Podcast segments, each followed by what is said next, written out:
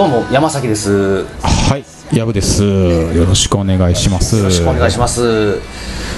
またね、こう、あの、ネットでのはい。収録という形になってますけれども、これそうですね。ちょっとあの、うん。ちも昨日はいお。とついが停電やったり、そのなんていうんですかね、えー、とネット回線がものすごい、うん。あの不安定やったんでこれ取れるかなと思って正直ビビっとったんですけども。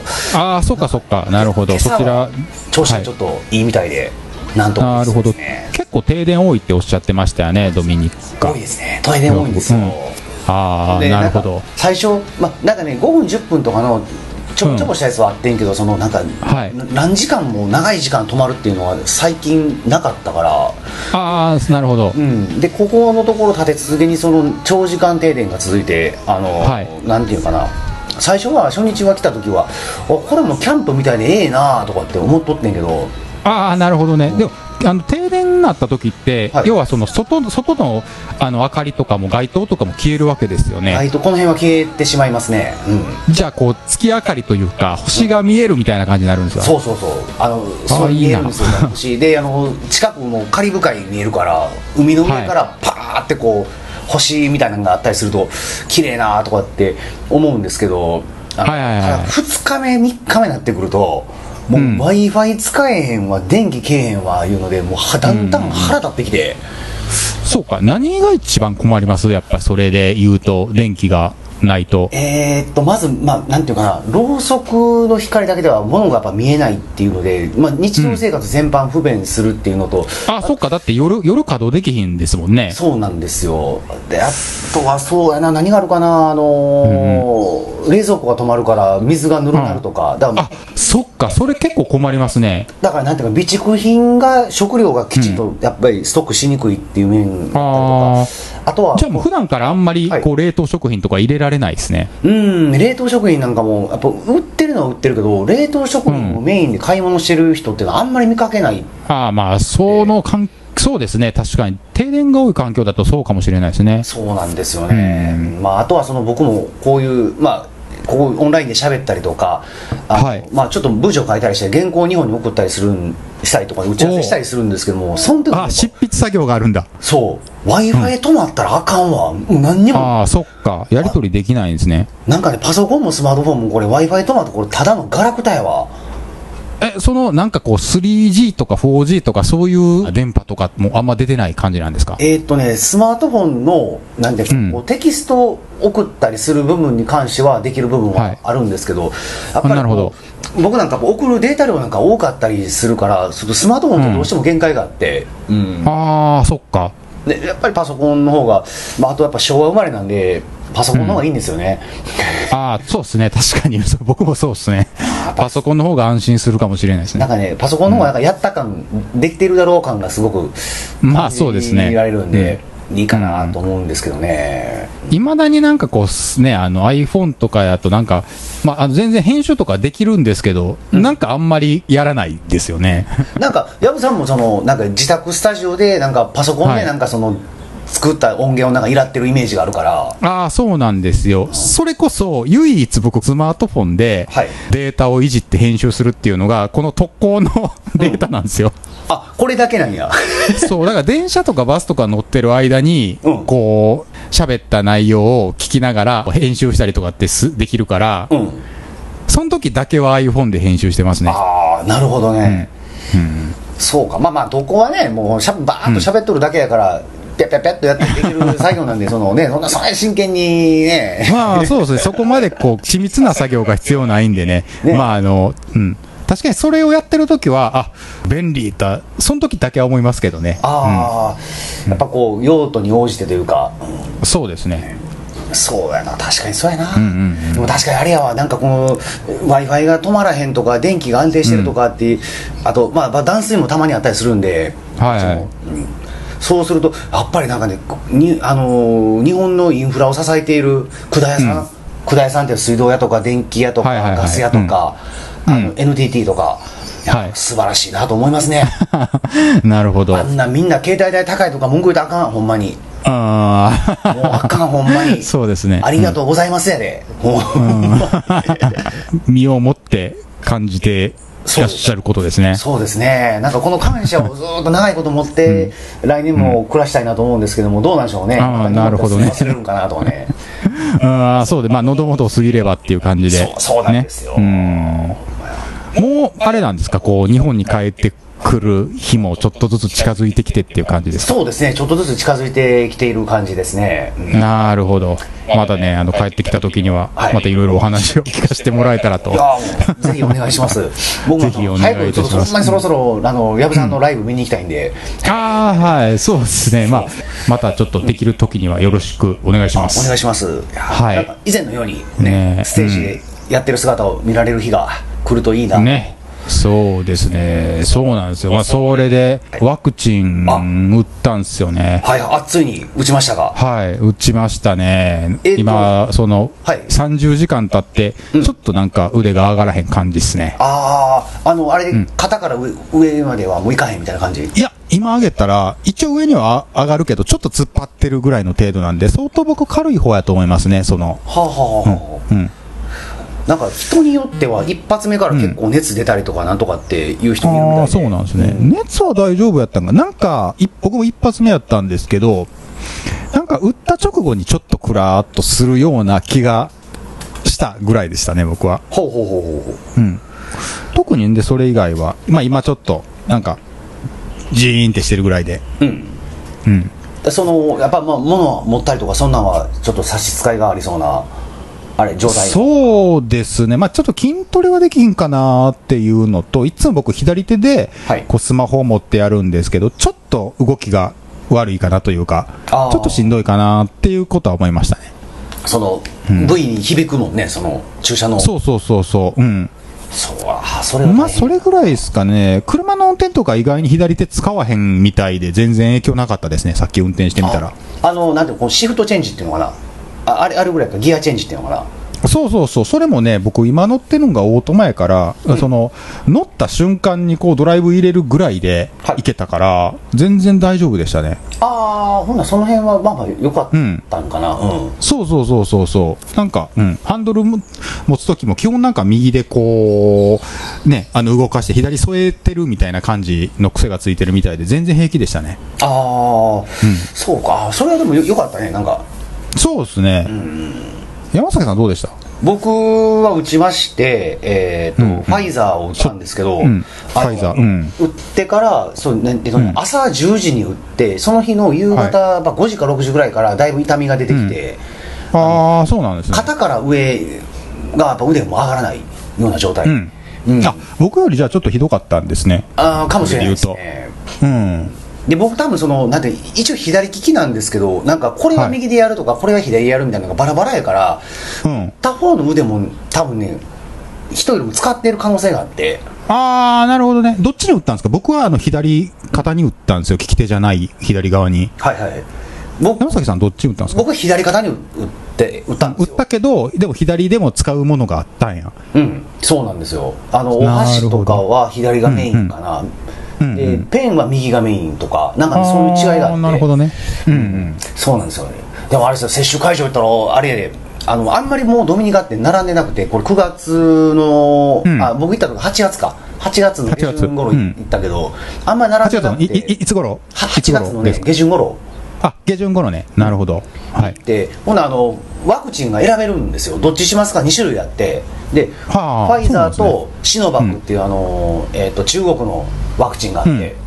あーがあるんですね。2種類あって。そう2種類あって。でこう、うん。あの受付行ったらなんか問診やってる看護婦のお姉さんみたいな人が「うん。あのどっちしますか?」って言われたから「あじゃあ、うん。ファイザーでお願いします」って。でファイザーコーナーに通されて。ああ、なるほど。僕一番乗りやったんですよ。はいはいはい。ほんで僕が受付してる間にむしろ10人ぐらいバーって並んでうん。待っとってんけど、うん。で僕行った後にその受付待合室入る手前でこうやって座って待っとったらみんな受付の人が、ファイザーですかシノバクですか?」って聞いたら「ファイザーですかシノバクですかファイザー」ファイザーですか、シノバクファイザーとかってもうなんか その、シノバク信用あらへんって それそう、シノバクっていうやつは全然人気なかったんや。人気ないんですよ。ほんで、ね。あの違いがあのこっちでもなんかね、やっぱり最初の頃はそのファイザーがなかったから打たへんかったらしいけど、うん。はいはいはいはい。あのなんかなんシノバクはなんか3発か4発打たなあかんのやったかな。あ、そうなんですね。うん、でファイザーはとなんか、うん。えっと、日本で多いのがモデルナかはいはい、モデルナ、ね。うん。ファイザーモデルナは2発で OK で、うんうんうん。あとは、えっとね、アメリカではジョンソンジョンソンもワクチンを作って回してんねんけどジョンソンジョンソンは一発打ったらもうリー即ツモで終わりあ そうなんや、それすごいな。すごい うん。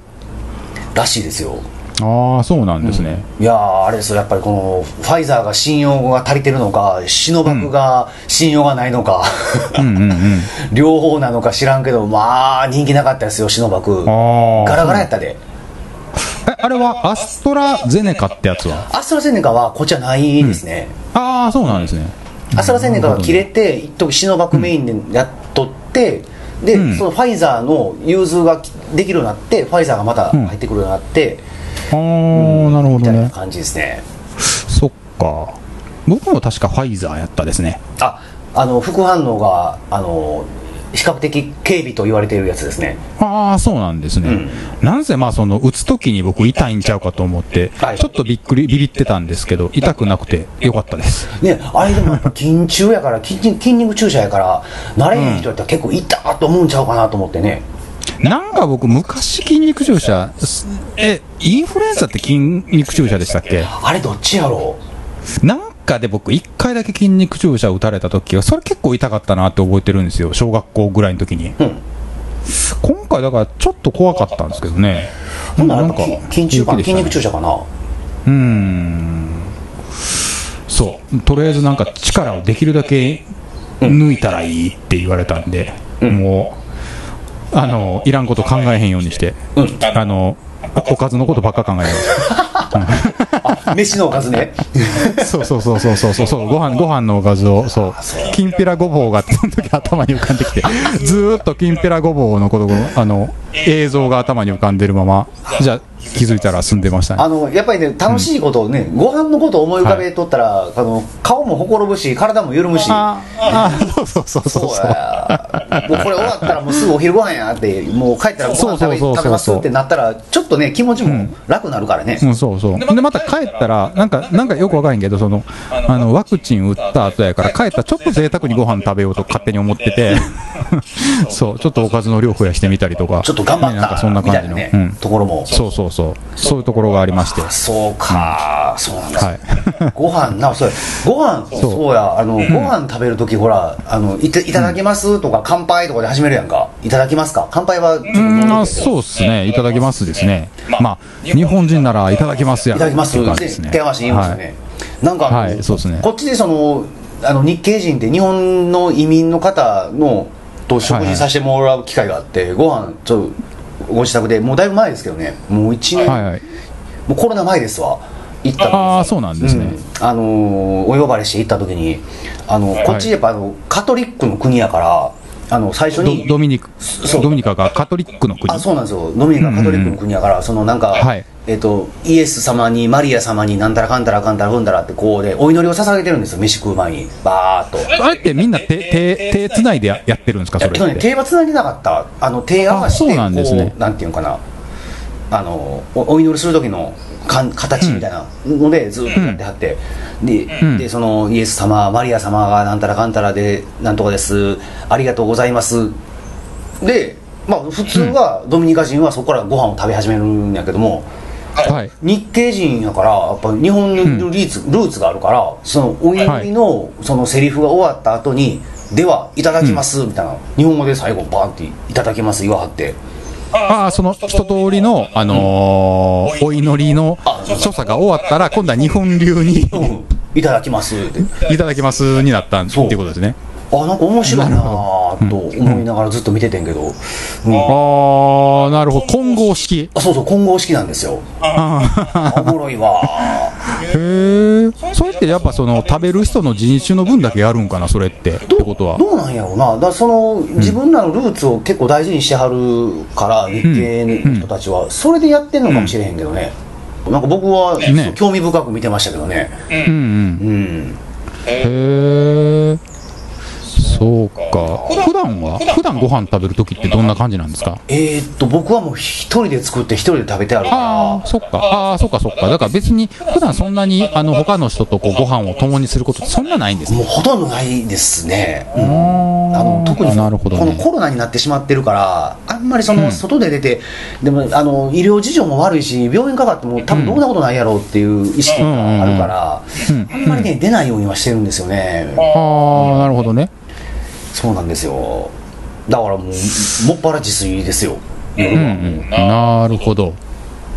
そっか。あの、な、なんて言うんでしたっけ？あのー、ドミニカのそのスーパーマーケットみたいなやつ。あ、ドミニカのスーパーマーケットです、あ、スーペルメルガドですか？あ、そう、メルカド、メルカド。うんそうそう、メルカドって言うんですよねう。ん。そうそう、マーケット、メルカドですね。そこで食材ゲットして、食材となんかこう、ビール的なもんゲットしてって感じそうそう、そうなんでですよ。とか、パンとかね、なんかそんな、ヨーグルトとか、あの、んうん一応ひとしきりのもんは買いますから、スーパー行ったら。すね。うん。うん。自炊ってこう、日本と結構感覚似てる感じでできてるんですか？そうやね、なんかまあでも、お米のタイプが違うから、こっちは。白米はあるけど、あの、確かになんかね、もう、あの、こっちってスコあのお昼食べに行ってもスコップみたいなやつで3杯4杯ぐらい山盛りにご飯もられんねんけどああ、なんか一回山崎さん写真送ってくれましたよね。山盛りのご飯の。うまそうって思ったもん、俺あれ見て。あれもうザ筋肉飯って感じやけどうん、めっちゃいい感じ。で、なんかこう豆と、なんかチキンでしたっけが入ってるやつ送ってくれてうん、はいはいで、こうご飯、こうなんで平皿に、持ってるご飯にスープがこう、ちょっとついてるみたいな、そのスープで、ちょっと味付けて食べるみたいな感じの写真を見た記憶があるんですけど、そうですね。もうまさにその通りですね。もう典型的なドミニカ人の昼飯みたいな、めっちゃうまそうって思ってましたね。また量が多いんですよねこれね、そうそう、ん。ほんでその量がお米があのスコップ4杯分日本で米食うたらもうもたれて多分晩飯食われへんやろっていう感じになるはずやのにこっちは全くならないんですよ、ああ、そうなんでまあ、すね食っ。た瞬間は確かにもう気持ち悪い腹いっぱいやってなんねんけどやっぱね、うん。夕方になってきたら結構空っぽになってうどんみたいな感じ、こう消化にいい感じ。消化にいいんかなうんと思って。ー。ほんでなんでかなと思ってほんでこっちで聞いてみて。そしたら、うん。そのなんていうかなドドミニカのお米はでんぷんの含有量が少ないからあのああ、そうなんや。なんか日本米の半分か3分の1ぐらいしか入ってないねんで、でんぷんって、あの、その、ブドウ糖に変わるやつ。あそうそうそうそう。か噛んでたらブドウ糖に変わるから糖質として蓄積されるそのおカロリーに主になるやつってことなんですかね多分うんそうやと思う。であのそうなんや、うん。であのお米もなんかそのなんていうか食べると日本のお米って噛むと甘みが出てくるじゃないですか、はいはいはい出ますよね。ああいうのがこっちはもうあんまりないから。へえ、うん。そうなんや。だから多分そのスープかけて食べたりそのなんていうかなああ味をつけて食べるっていうのはそうそう。だから必要って感じか。白米にも味がついててその炊き上がったご飯に塩と油かけてこう絡めてあるから、あそうなんじゃデフォルトでそんな感じでちょっと味をちょい足しするみたいな感じなんや。そうそうなんですよ。ああなるほど、だから味がついてあるからだここそのお米自体に、あのなんていうかな、その塩とか油がちょっとかかってあるからあの、はいあんまりおかずどんなおかず出てきてもどうなん。やこれちょっと味覚の問題やから僕の主観が入ってるかもしれへんけど、あんまり、うんなんていうかな、まあ、全体的に濃い濃いめの同じような味ばっかりしたものが出てくるからあの肉でもサラダでもそうやからあ,、んまり喧嘩するイメージはないないんですよ。ああそうなんですね。もうだから要はもう一つの味で一つの味がガツンとくるって感じ。そうそう。全部でガーンみたいな感じへえあの、前昔なんか藪さんとハンバーグ、うん。あの収録後かなんか食べに行った時にあブロンコビリーでしょ？ああそこサラダ食べ放題やから俺ガそうそうそうそう。うん。あれでもサラダと日本の米って喧嘩するよね、お俺の印象やけど喧嘩するな思っああなるほどね、うん。喧嘩するか、てうん。まあ、サラダってちょっと水っぽいですしね。うん。そうかまあけん、まあ、確かにご飯のおかずにはならんよな。確かになんかこの、うん。サラダはサラダみたいな感じで、あのなんかね、うん。ドミニカのサラダみたいに前に出てけへんみたいな。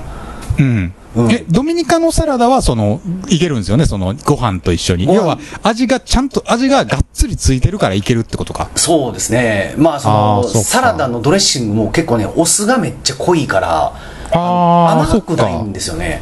ううん。あのなんかなんていうの？シーザーサラダドレッシングとかななんていうの、うん。あのななんか食堂とか行ったらいドレッシング入れるやつに入ってるきあオレンジ色っぽいやつとか白っぽいやつ、はいはいはいはい。うんうんうんうんあの。キューピーのああいう感じの、なんていうのかな、ドレッシングはなくてもうなんかお酢みたいなのしかない、だかああ、なるほどね。らお酢と油の混ざった塩コショウ混ざったやつがビャってかかっとって、うんお米もそんなんかかってあるから多分だから喧嘩せえへんのかなと、全然いける。確かにまあ、そう。僕はそのそっちのご飯はあんま食べたことがないから分からへんけど、一回そっちのご飯でうん喧嘩せん具合は見てみたいな。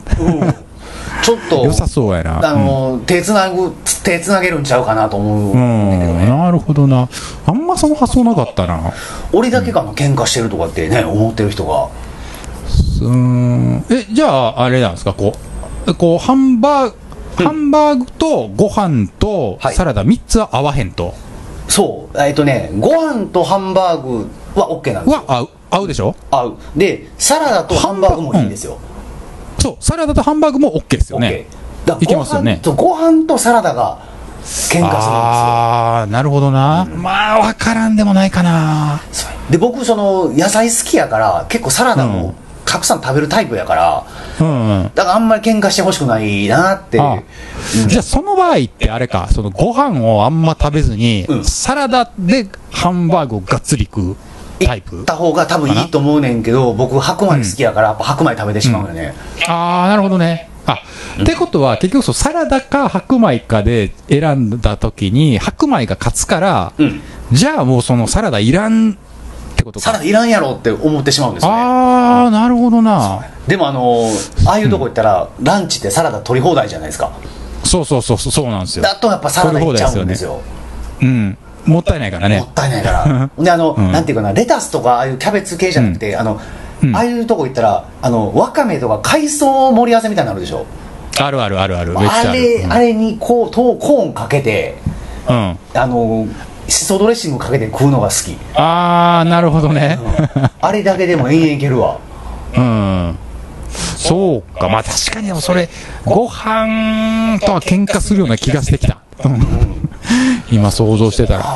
なんかど,、どどうなんやろなその野菜の味とかそのうん鮮度なんかにしても、くあの出来上がりのクオリティなんかにしても高いからその、うん味の濃いあのドレッシングなんかかけんと日本の場合は食べれる食べることができるからなんかなって思ったりして。野菜が美味しいからなんでしょうね、きっと。うんもともとその野菜本来の風味とかうまみなんかうん。がしっかり出るから、うん。あの濃い味をつけなくてもいけるんやろな、だからなんか多分それぞれのあ素材の味がしっかり主張できるから、うん、味が薄いともうドレッシングかけてごまかさないかんから、っていう。ことえ、あれなんですか、その、ドミニカの野菜ってどんな感じなんですか？その生で食べたら、そ美味しいんですか？えーっとねなんかものにななんとか野菜の種類によってはもう、うん。国内で作ってあるものもあってうん。あの内陸の高知の方に行ったら標高が高いから、日本で買えるような野菜も作っている場所もあるんですよ。ああ、なるほど。長ネギとかブロッコリーとか、おー、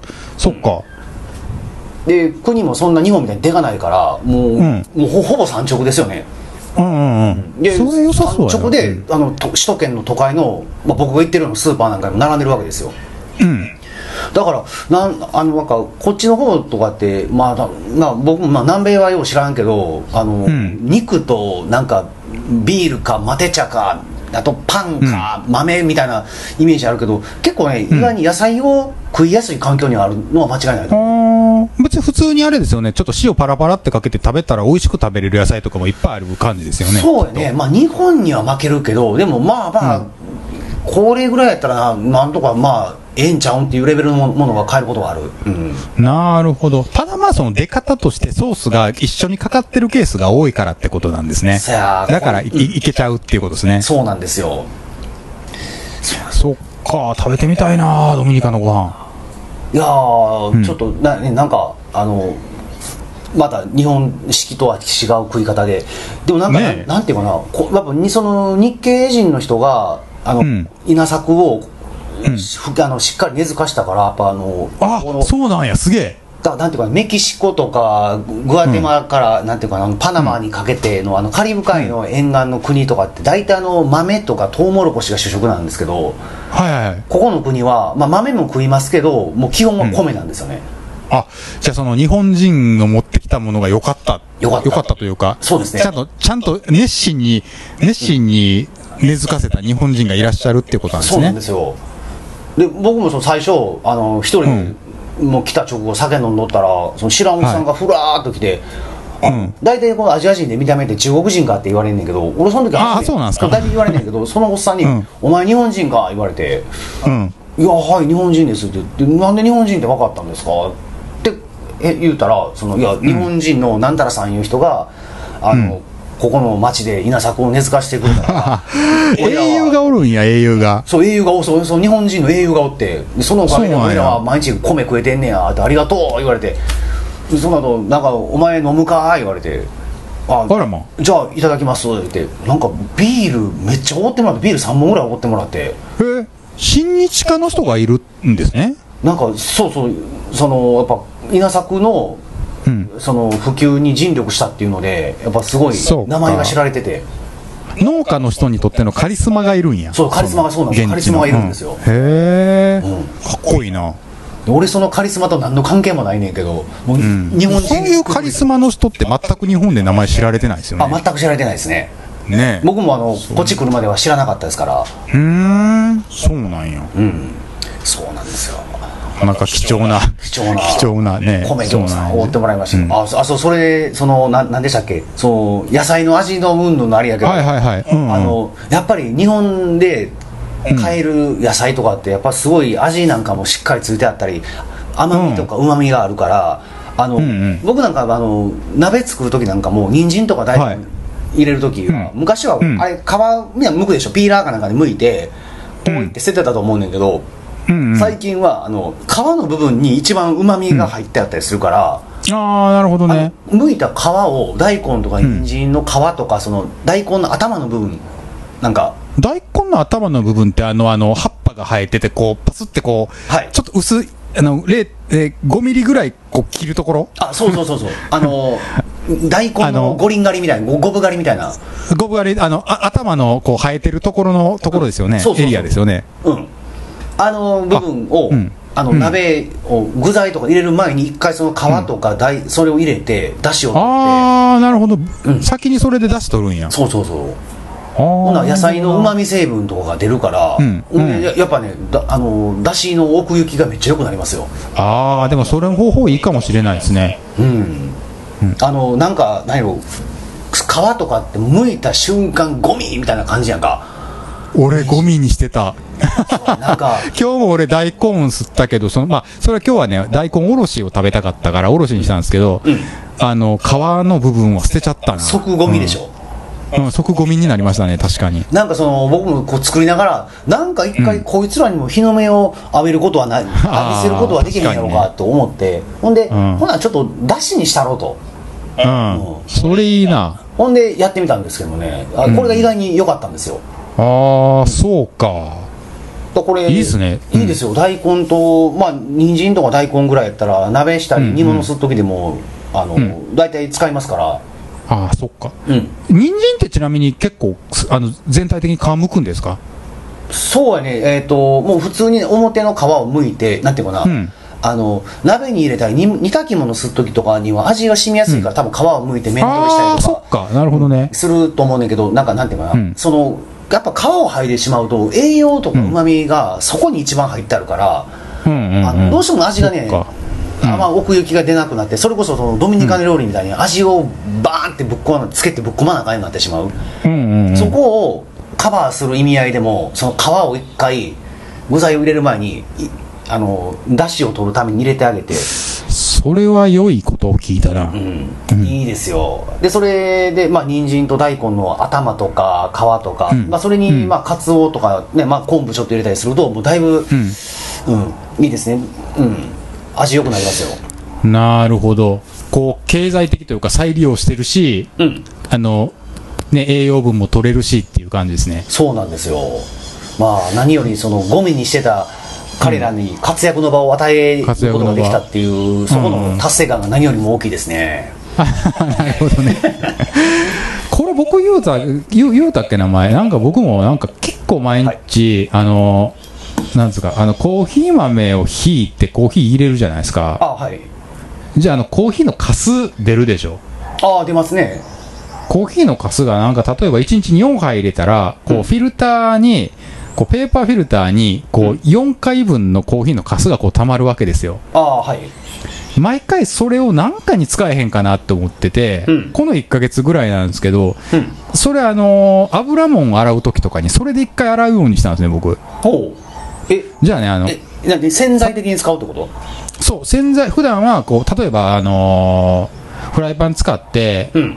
なんか、えーっとね、今日とかやったら、あのー油引いて、えあのスクランブルエッグとか作ったりとかえ、ええあとは今日じゃないですけど、あの、牛肉とかこう、と玉ねぎ一緒に炒めたりするじゃないですか。ああしますねとか、あとカレー作った時とかかな。うんうんああいう時と結構油、フライパンとかに、なんか鍋とかに油残るじゃないですか。ああ結構残りますねそうそうそう、それに、あの、あのー使った後の、その、コーヒー豆をガーって入れて、うんほんでそのコーヒー豆を入れてた、その、あの、コーヒーを入れた時に使ってたペーパーフィルターを、はいあのースポンジ代わりにしてガーってこう、洗うんですよ。鍋とかフライパンを。はいじゃあそのコーヒー豆に油と、コーヒー豆が油とか全部吸ってくれるんですよね。あそうなんやうん。めちゃくちゃ綺麗に取れるんですよ、油が。もうえもう結構ツルッツルになる感じ？えっとね、8割ぐらい、9割ぐらい取れるから、はもうなんやったら、と見逃すぐらいやったらそのままもう上げてもいいかもしれんけど、一応キュッキュさしたいから、うん最後にちょっと洗剤を薄めたやつをでこう、うんひと、一吹きというか、最終的にこう仕上げはするんですけど、あうんもうカレーでもなんでもほとんどそれで取れますね。あでもそのカレー作ったりその牛肉の炒め物した後の鍋が、そのコーヒー1枚かますことであの薄い洗剤で一吹きだけで終わるっていうのは終わるんですよ。すごいなそうそう。なんかね、やっぱその、うん。で、コーヒー、こう、ガーって鍋とか洗うじゃないですか。はいこう、鍋って洗って、あのーで、それをこう水で流すんですね。じゃあ、こう、シンクの、うんその、根元ぐらいの受けのところはいにコーヒーの、その、豆が溜まるじゃないですか。ああたまりますねで、そこまあ溜まったら僕そこはその、シンクの受けの部分に、網をこう引っ掛けてて、あの生ゴミキャッチの網そうそうそうそうそうそうそうあって、うん、結構な頻度で、あのー、網を交換する結果になるじゃないですか。ああ、まあそうですね。で、その結果、シンクのその生ゴミ臭い匂いが一切消えたんですよ。ほう。あの、であの開けたら、ブワーってね、夏場なんか、嫌な匂いするでしょ。ありますね。うん。で、しばらくぶりに洗ったらぬるっとしたりするじゃないですか。しますね。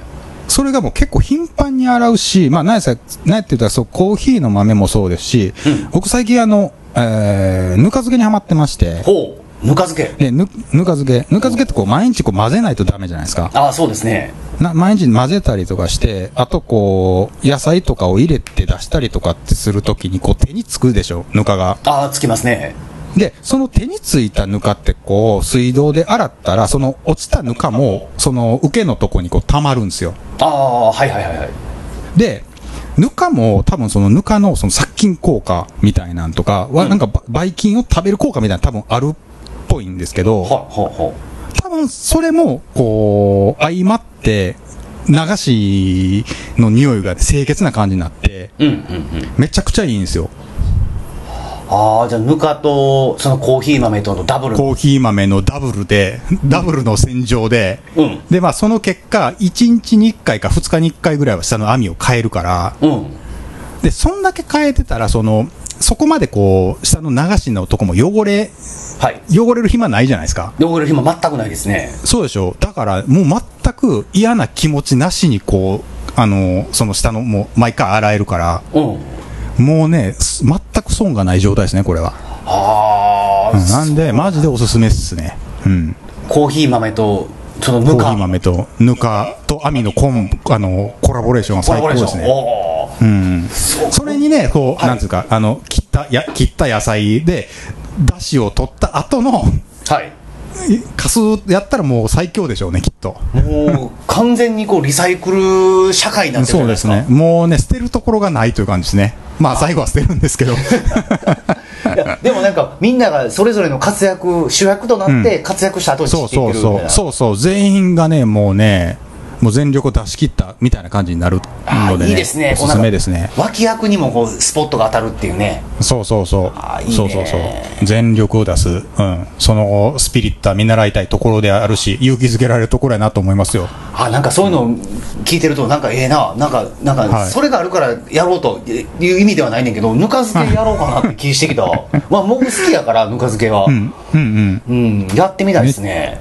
うんうんいやおすすめですよもう山崎さんも。そちらそちらちなみにぬか漬けとかってぬかとかってあるんですか？えーございませんですね。あないですか？やっぱそっか。あそうやな。のやっぱり独特の臭みとかがあるからぬかとかあとあれ発酵食品やからちょっと環境によるんかもしれないですね。うんこっちはそうやな、あとは、ななんていうか、まあ、水の水質の違いとかもあるし。ああそっか。なるほどね。なんか水が結構起因してることって多いなと思ってその、んうんうん。お米がこんだけ取れるんやったらその僕その、い今アフリカに住んでる友達とこの前喋っとってと喋っとってんけど、米そんだけ取れんのやったら日本酒こっちでできるんちゃうんって質問されてんけど、ああなるほどね、うん。あのやっぱ水質が全く違うしうん。水の量も違うしで気候も全然違うから。なんやったらそれこ米のその栄養分も全然違うとおっしゃってましたもんね。そうなんですよ。だからさっき僕が言ったみたいなでんぷんの含有量が3分の1ぐらいしかないっていう、だからまあ抽出できるものも変わってくるですもんねそれやったら確実に。そうなんですよ。多分ええとこできて焼酎ちゃう米焼酎とかちゃうかなと思う。ああなるほどね。うん。だからこっちはまあ砂糖きびが砂糖が多いですか。らだからラム酒とかあんなんがは、流行るんかなと思ってうんうんうん、うんああなるほどな。ラム酒あラム酒が流行ってんねや。ラム酒多いですよ。ラム酒にコーラ入れて飲んでるからねこっちの人。ああおそう美味しそうやな。どっちも甘そうやし。うん。そうなんや。そうなんですよ。いやー。ラム酒にコーラってその日本でいうハイボール的なそう。ノリなんやねきっと。そうですね。あのラム酒って濃そうやなだいぶ。ラム酒はねどうすいやそうです。4050ぐらいはあったと思うから。うん。うん。そっかそうなんですよ。あ日本のそのやっぱぬかとかその、うん。コーヒー豆まあコーヒー豆は日本じゃないですけど、うんうんううん。んなんかやっぱすごいですね。そうですね、まあ、その再利用のスピリットといえばそんな感じですね、まあ、無駄にしないっていうのは、ちょっとね、大事やなと思ったんで、いやーもういいことですよ。やっぱね今ぬか漬けにしてもそうだし、まあ、僕は浅漬けぐらいはやりますけど漬物とかも家で食べる人なんかも減ってんちゃうかなと思って。あー、ね、確かに、とかねなんかここんなん食べへんみたいなのが増えてるじゃないですか、あの僕は絶対やっぱ食べるのはあのお刺身食べた時にあの大根のツマがあるじゃないですか。ありますね、あります、はいはい。あれ僕絶対食べるんですよ。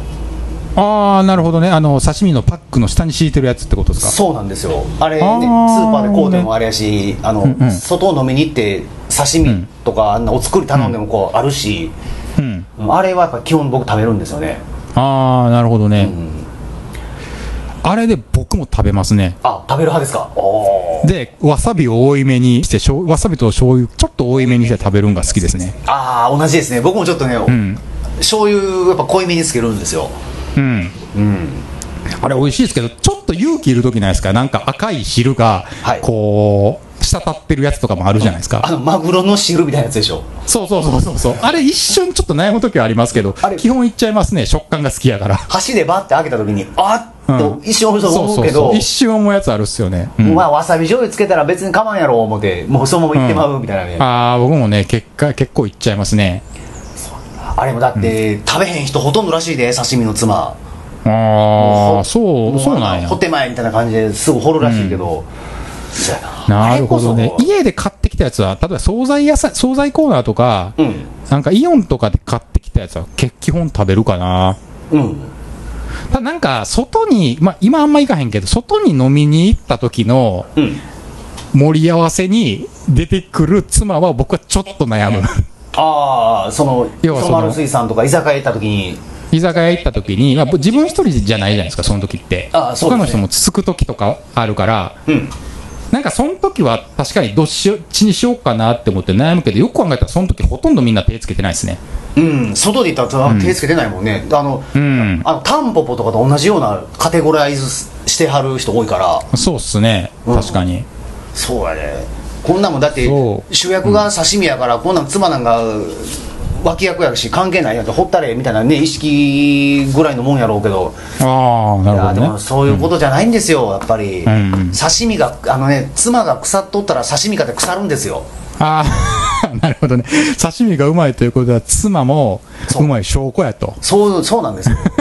コンビ いやまあそうかコもね。ンビでうん。成り立ってるんですよ、うん。確かにそうかも。そうなんですよ。だからねやっぱこういうねとこにもやっぱりもっとみんなね皆さんあの日の目を浴びせてあげてほしいなと思いますね、ああ、なるほど。はい。